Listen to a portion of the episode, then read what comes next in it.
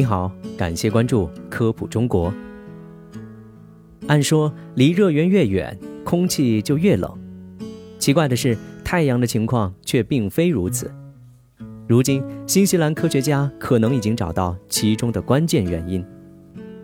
太阳表面温度约六千摄氏度，但在距离太阳表面短短几百公里的距离内，温度会突然升高到一百多万摄氏度。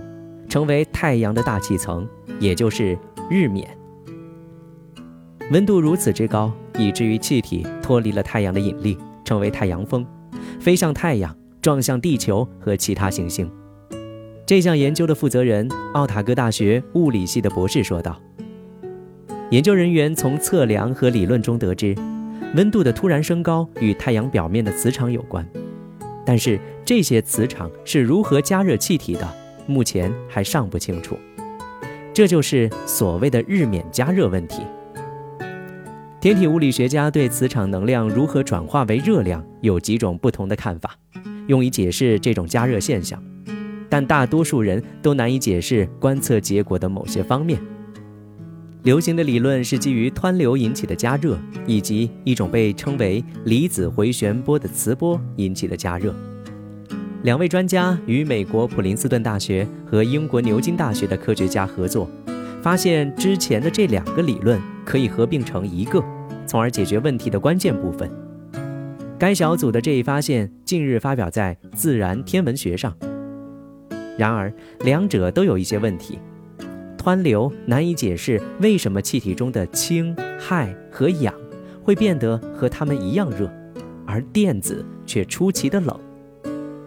虽然磁波理论可以解释这一特征，但似乎太阳表面没有足够的波来加热气体。专家说道。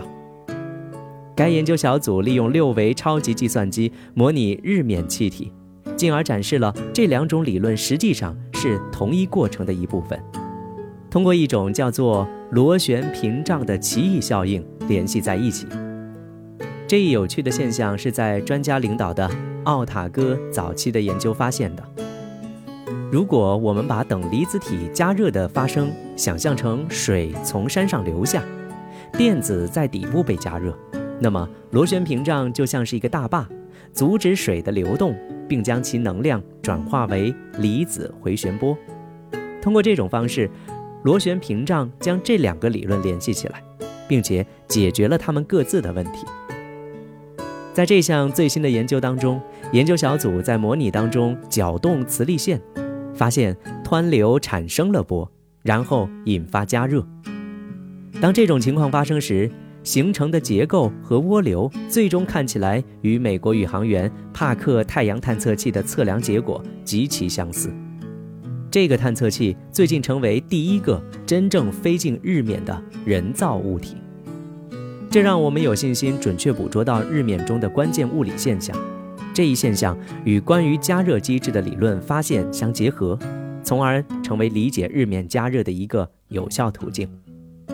专家解释说，更多的了解太阳大气层和随后的太阳风非常的重要，因为它们对地球有着深远的影响。太阳风与地球磁场相互作用产生的效应被称为空间天气，它会导致从极光到破坏卫星的辐射。和破坏电网的地磁电流等一切现象，从根本上说，这些都是由日冕及其磁场加热引发的。也许随着对基础物理学的更好理解，我们能够建立更好的模型，预测未来的空间天气，进而实施保护的策略，避免数十亿美元的损失。专家说道。